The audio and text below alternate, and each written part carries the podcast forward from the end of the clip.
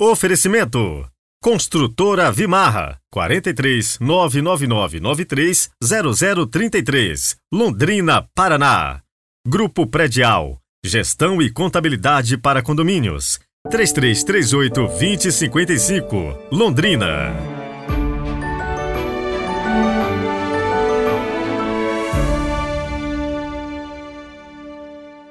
Segunda-feira, 6 de novembro de 2023. Sejam muito bem-vindos novamente. Muito bom a gente compartilhar com você a palavra de Deus.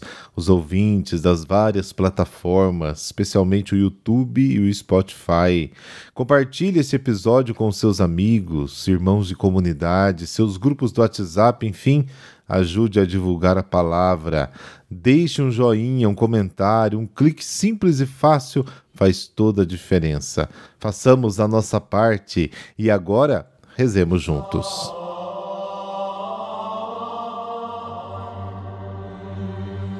Pelo sinal da Santa Cruz, livrai-nos Deus, nosso Senhor, dos nossos inimigos. Senhor nosso Deus, Rei do céu e da terra, dirigi e santificai nossos corações e nossos corpos, nossos sentimentos, palavras e ações, na fidelidade à vossa lei e na obediência à vossa vontade, para que hoje sempre, por vós auxiliados, alcancemos a liberdade e a salvação. Amém.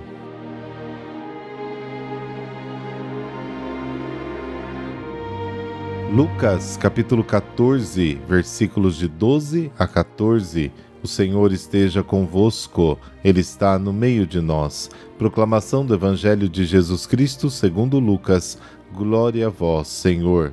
Naquele tempo dizia Jesus ao chefe dos fariseus que o tinha convidado: Quando tu deres um almoço ou um jantar, não convides teus amigos, nem teus irmãos, nem teus parentes, nem teus vizinhos ricos pois estes poderiam também convidar-te, e isto já seria sua recompensa. Pelo contrário, quando deres uma festa, convida os pobres, os aleijados, os coxos, os cegos, então tu serás feliz, porque eles não te podem retribuir. Tu receberás a recompensa na ressurreição dos justos. Palavra da salvação. Glória a vós, Senhor.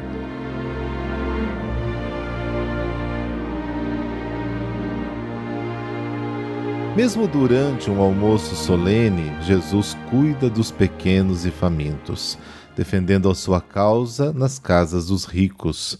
É uma grande lição de generosidade e humanidade. O privilégio desses últimos deve caracterizar a vida cristã. O apóstolo Paulo repreende os cristãos de Corinto, porque na ceia do Senhor eles não esperavam pelos pobres, que chegavam atrasados por causa do trabalho ou pela condição de escravos. Ao se comportarem dessa forma, desprezam a igreja de Deus. Você pode conferir lá em 1 Coríntios capítulo 11. E São Tiago escreve: Deus escolheu os pobres do mundo para tornar os ricos de fé e herdeiros do reino. Tiago capítulo 2. Ao convidar pessoas ricas e vizinhos para a mesa, normalmente espera-se uma reciprocidade. O convite se inscreve assim na especulação e nos interesses pessoais e egoístas. Mas Jesus nos ensina: se você ama aqueles que te amam, o que fazeis de extraordinário? Até os pecadores amam aqueles que os amam.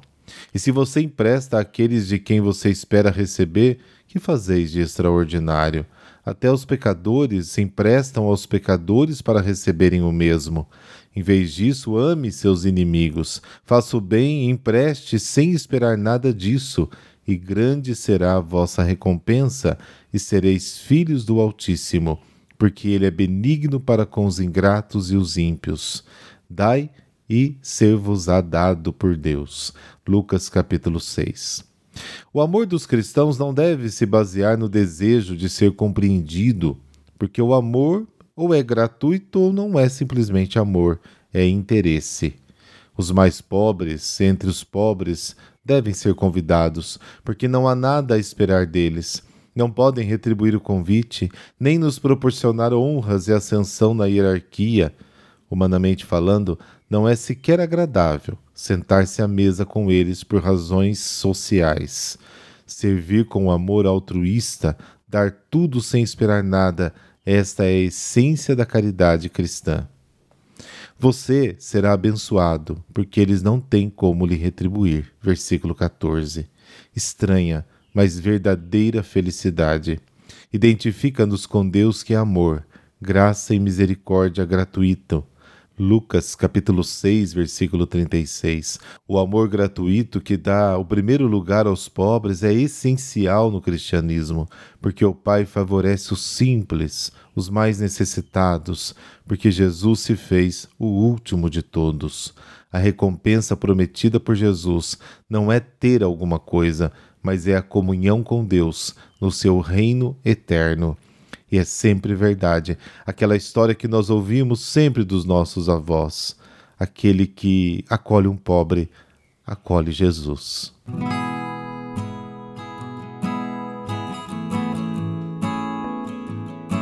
São Leonardo de Noblac. Leonardo nasceu no ano de 491 na província da Gália, hoje França. Era afilhado do rei Clodoveu a quem, ainda jovem e próximo ao bispo São Remígio, pediu e obteve o privilégio, né, exclusivo aí do bispado, de dar liberdade aos prisioneiros que encontrasse pelo caminho. Ingressou mais tarde na vida monástica, tendo sido posteriormente ordenado sacerdote. Como presbítero, o exemplo de sua vida de santidade converteu muitos pagãos à fé católica. Mais tarde buscou isolamento para meditar e viver sua fé na oração.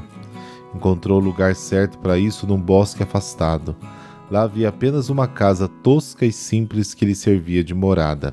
Mas o seu sossego durou poucos dias, pois cada dia crescia o número de pessoas que vinham atrás dos seus conselhos, das suas orações, do seu consolo. Certa vez o rei Clovis e seus súditos por ali passaram né, participando de uma caçada. A rainha Clotilde, esposa do rei, também estava presente e, grávida, começou os trabalhos de parto. São Leonardo rezou por ela e ajudou, e tudo correu bem.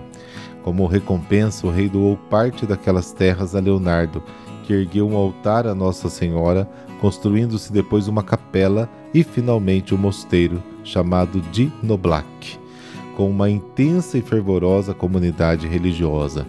Diz a tradição que o monge Leonardo só deixava o mosteiro quando alguma missão exigia, especialmente quando se tratava de resgatar e converter os pagãos encarcerados. Ele teria sido inclusive visto é, libertando franceses de cadeias muçulmanas no ano 1000, vários séculos depois da sua morte. O culto de São Leonardo de Noblac, uma das devoções mais antigas dos fiéis franceses, propagou-se em todo o mundo cristão e foi reconhecida pela Igreja. São Leonardo de Noblac é um dos santos mais populares na Europa Central. Diz um estudioso que em sua honra foram erigidas nada menos que 600 igrejas e capelas, de nobre ascendência, dando exemplo igualmente da nobreza do espírito, abraçou a vida solitária e distinguiu-se pela sua santidade e milagres manifestava uma virtude toda particular na libertação de cativos e prisioneiros. Ó Senhor Deus, fazei que, a exemplo dos santos, saibamos nos apresentar diante de vós como uma oferenda agradável e pura, agora e na hora da nossa morte. Amém. Abençoe-vos o Deus Todo-Poderoso, Pai, Filho, Espírito Santo. Amém. Boa segunda-feira e uma semana abençoada para você.